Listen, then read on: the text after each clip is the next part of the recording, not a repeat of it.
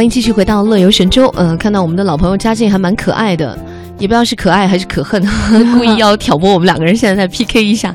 他说想知道你们俩的故乡，一个是在有敦煌的莫高窟哈，呃，林霞的故乡是在大同，嗯就大同的这个云冈石窟，呃，到底哪个更好一点？你是想来搅局的吧？对啊，这应该怎么解释？都是属于中国四大石窟艺术宝库之一嘛。嗯，呃，排名四大。排名四大，所以我觉得真的是各有千秋吧。哎，嗯，我们这样说话才是官方标准答案。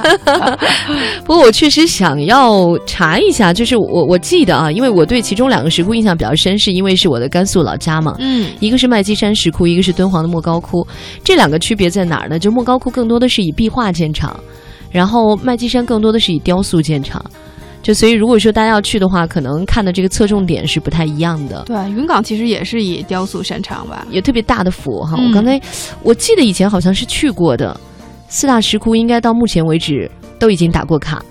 嗯、我我觉得啊，嘉靖，如果说你想要感受一下这个佛教的这个艺术魅力的话，我建议你也把这四大石窟 你自己去一下，然后用你自己的眼睛来告诉我们，到底你觉得哪哪个你更喜欢一点，或者哪个更有特色一点。对，而且因为真的是每个人对于这些，我觉得审美的这种感受是不一样的，对吧？对，而且都属于这个中国古代文化艺术的历史瑰宝嘛，你每个人的真的是参观感受或者说体验感受都是不一样的。但是我确实发现呢，就是敦煌的莫高窟啊，这些年来建设的变化也很大。一个是呢，如果要去莫高窟，提前呢要在它的官网上要预约门票；还有一个就是，它现在呢也为了保护里面的石窟啊，就不像以前呢，就大家可以随便看了，现在就是有导游带着看，它每一个窟呢都是锁好门的。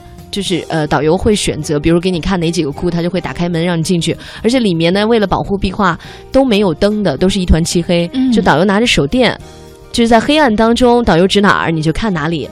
所以你要说，如果你不是特别专业的这种游客，不是一些学者对此有研究的话，我觉得可能光是这样看，你可能感受并不会特别的多。所以现在莫高窟它会提前先让你在敦煌市里面，让你先去一个游客中心看两场电影，一个是一个球幕电影，一个是一个反正很大的那样的一个剧目大片儿。每一场电影大概也就是二三十分钟的样子，先给你介绍一下敦煌莫高窟它到底是什么样的，然后再旅游大巴车拉着大家去真实的石窟，再去现场这样看一下。比较科学哈。，对，当然现在门票也蛮贵的啊，就是成人票一张都要二百块钱。嗯，呃，不过还是值得一看，就景区的管理方面做的还是挺不错的。